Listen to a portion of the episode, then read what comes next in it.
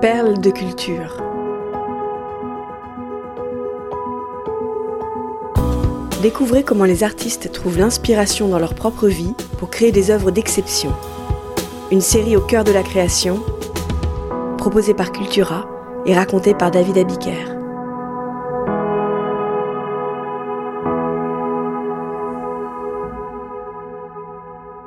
La colonne brisée de Frida Kahlo.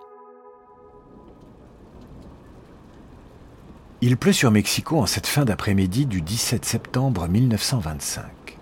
Après ses cours à la Escuela Nacional Preparatoria, le meilleur établissement scolaire du pays, Frida Kahlo, 18 ans, monte dans le bus pour rentrer chez elle. Direction Coyoacán, au sud de la capitale. C'est dans ce quartier résidentiel que ses parents, Matilda et Guillermo, ont construit la Casa Azul, cette maison aux murs bleus indigo où Frida vit avec ses trois sœurs. Frida n'est pas la seule à trouver refuge dans ces autobus qui quadrillent la métropole mexicaine. Le public apprécie ces nouveaux moyens de transport. Ils sont plus modernes, plus spacieux que les traditionnels tramways. Seulement, ils sont aussi beaucoup plus dangereux, à en juger par les collisions quotidiennes dans lesquelles ils sont impliqués. Quelques minutes seulement après le départ, l'autobus dans lequel a pris place l'étudiante sort de la route détrempée et percute de plein fouet le tramway qui arrive dans l'autre sens. Le choc est effroyable. Le véhicule est coupé en deux et projeté contre un mur. Sous la violence de l'impact, Frida Kahlo est éjectée. Au milieu des blessés et des morts, elle gît sur le sol. Elle est vivante. Sa survie tient du miracle. Un miracle au prix exorbitant. Une rampe en fer a transpercé son corps, de part en part, comme une épée. La barre de métal est entrée par l'abdomen et ressortie par le vagin. Sa jambe droite est fracturée à onze endroits, son épaule gauche démise, son pied droit cassé, sa clavicule, ses et sa colonne vertébrale broyées. Transportée à l'hôpital, celle qui se rêvait médecin n'est plus qu'un corps mis en pièces. La pluie de cette dramatique journée de septembre 1925 s'est transformée en larmes de douleur.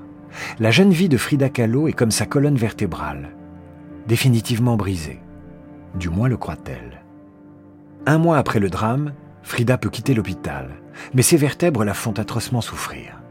Elle est obligée de rester alitée encore de longues semaines, puis contrainte de porter durant neuf mois des corsets en plâtre. Il n'est plus question pour elle de reprendre ses études. Clouée au lit, l'adolescente s'ennuie. C'est alors qu'elle commence à peindre. Sa mère, Mathilda, en proie à la dépression, lui a offert une boîte de couleurs, comme pour se faire pardonner d'avoir mis un mois avant de lui rendre visite. Pour atténuer cette culpabilité, elle demande aussi à un menuisier de fabriquer un chevalet spécial et fait installer un baldaquin au-dessus du lit de sa fille avec un miroir accroché à la place du ciel. Allongée dans cet espace réduit, Frida Kahlo se retrouve face à elle-même. La convalescente n'a pas d'autre choix que d'utiliser son reflet comme modèle. Durant sa carrière, elle réalisera 55 autoportraits. La peinture devient pour elle un exutoire pour se tenir droite face à la vie, pour rester libre. Je suis heureuse de ma vie, tant que je puis peindre, confiera-t-elle. Frida Kahlo peint La colonne brisée, l'un de ses chefs-d'œuvre, en 1944. Vingt ans après le grave accident de bus, sa colonne vertébrale est un champ de ruines. L'artiste est obligé de porter un corset en fer pour soulager un peu ses douleurs.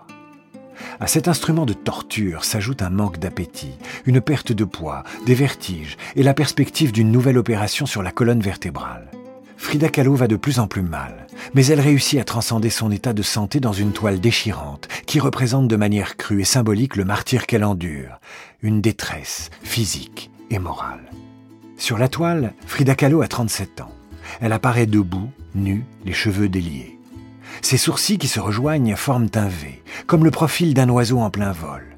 Son corps, ouvert en deux du cou au bassin, laisse apparaître à l'intérieur une colonne ionique, en train de se disloquer. Son torse est sanglé dans un corset blanc. Ses bras et sa poitrine, mitraillés de clous, évoquent la crucifixion du Christ.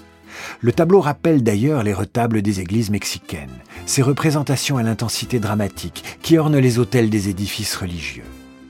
En mettant en avant sa chair blessée, l'artiste réalise à travers la colonne brisée une œuvre de courage, un acte de foi personnel, où se mêlent la tristesse, la fierté et la compassion. Sur ce tableau, derrière la Mexicaine, on aperçoit un paysage désertique, symbole de son infertilité, conséquence de ses blessures et de la quête d'un bonheur aussi illusoire qu'un mirage. Des larmes coulent sous ses yeux en amande. Depuis quatre ans, Frida est remariée avec l'ogre Diego Rivera, mais sa relation avec le peintre nationaliste, muraliste, infidèle, est elle aussi bien endommagée? La vie de Frida Kahlo part en morceaux.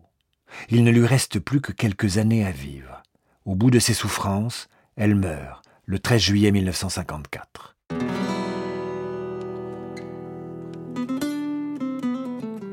Post-scriptum. Tout au long de son calvaire, Frida Kahlo a subi 32 opérations et porté 28 corsets orthopédiques. Un d'acier, trois de cuir, 24 de plâtre. Et malgré tout cela, elle n'a jamais cessé de peindre. Sa dernière toile porte un titre en forme de manifeste, Viva la vida. Frida incarne aujourd'hui une figure majeure de l'art mexicain, mais aussi une source d'inspiration pour des générations de femmes.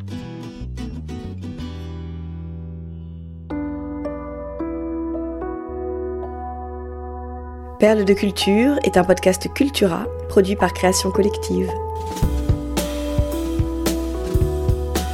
Texte de Julien Bordier, raconté par David Abiker.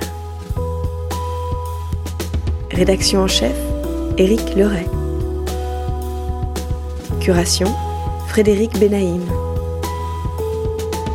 Réalisation, Léo Gagnon. Générique, Alto Music. Naming et création graphique, St. John's.